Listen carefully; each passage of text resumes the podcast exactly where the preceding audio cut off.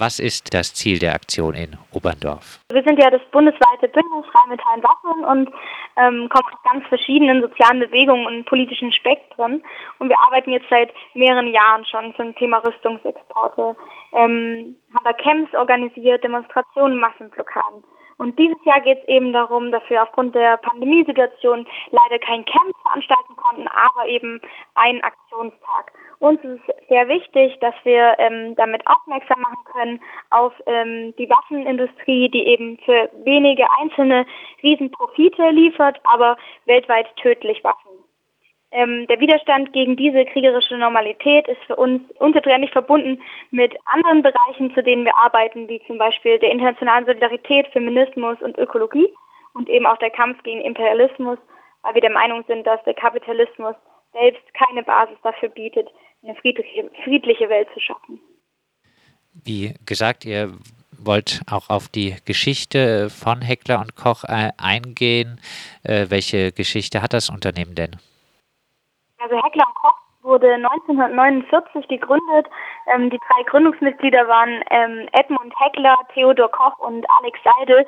Und die alle drei waren eben bereits in der NS-Zeit ähm, in die Rüstungsindustrie involviert und dabei eben auch mitverantwortlich für den Einsatz von ZwangsarbeiterInnen und Zwangsarbeitern, ähm, von denen natürlich auch viele an, an den Folgen ähm, von Folter und den eben unmenschlichen Arbeitsbedingungen starben. Ähm, diese Beteiligung äh, zu dieser Zeit wird auch bis heute nicht wirklich vom Unternehmen aufgearbeitet und ähm, ja, dazu nicht wirklich geforscht. Wie gesagt, äh, am Protest äh, in Oberndorf nimmt auch eine Delegation der Zapatistas äh, teil. Welche Gründe haben die Zapatistas gegen Heckler und Koch zu protestieren? Um äh, beantworten zu können, muss man wahrscheinlich erstmal darauf eingehen, was ist überhaupt passiert in Mexiko. Ähm, dazu haben sich auf jeden Fall die Zapatistas ähm, stark solidarisiert mit den Betroffenen. Ich würde einfach mal äh, kurz die Geschichte aufrollen, damit die Zusammenhänge klarer werden.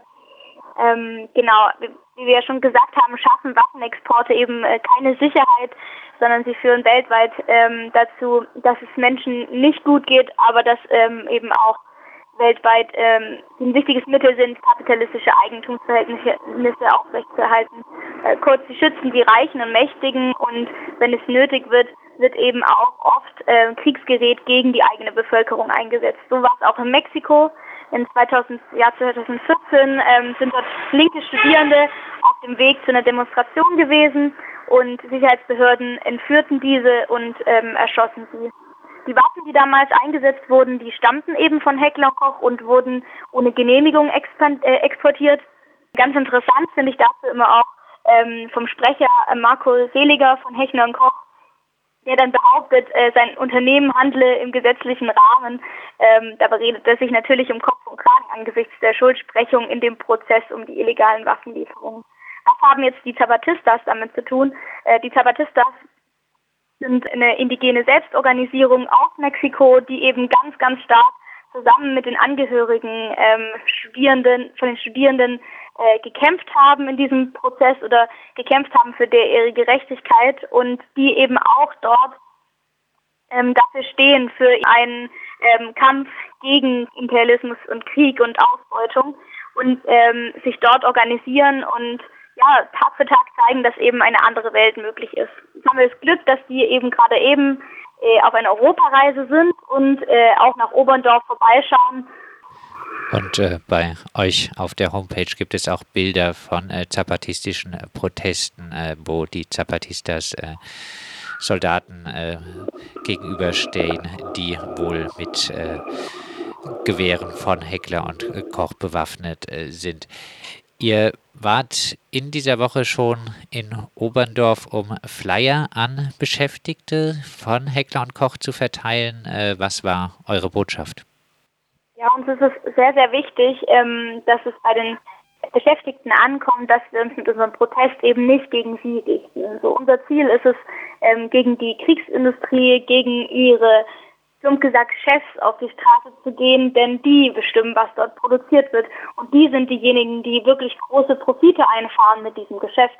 Ähm, und wir sehen die ArbeiterInnen und Arbeiter bei Rheinmetall nicht als unser Ziel der Aktion, sondern ähm, als eigentlich äh, Verbündete in diesem Kampf.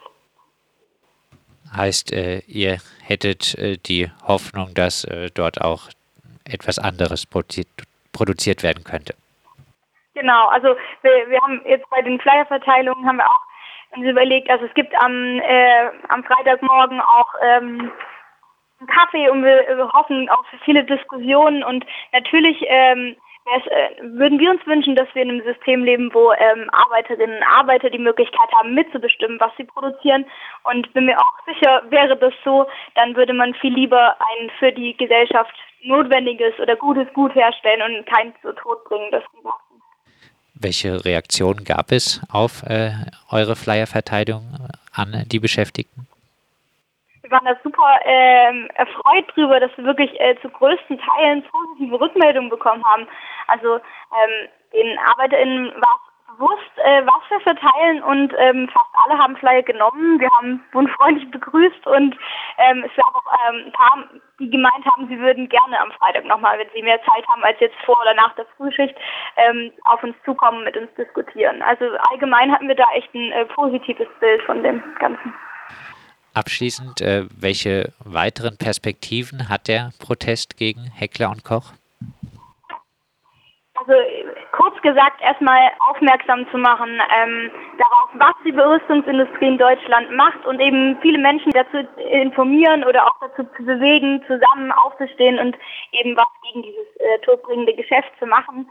Ähm, und uns ist es natürlich auch wichtig, also es ist irgendwie immer bei unseren äh, Arbeiten so, dass äh, uns klar ist, es geht eben halt auch nicht nur um Waffenexport, es geht auch gegen ein weltweites System von Ver Verwertung und Unterdrückung und eben dagegen kämpfen wir eben auch. Und äh, die Kriegsindustrie ist eben eine super Möglichkeit, das daran aufzuzeigen, äh, dass wir gerne in einer Welt leben würden, die eben frei ist von einem Profitzwang und ähm, ja, Genau, das, das wäre das, was wir gerne hätten. Das äh, Bündnis Rheinmetall Entwaffnen ruft an diesem Freitag zur Blockade des Kleinwaffenherstellers Heckler und Koch in Oberndorf am Neckar auf.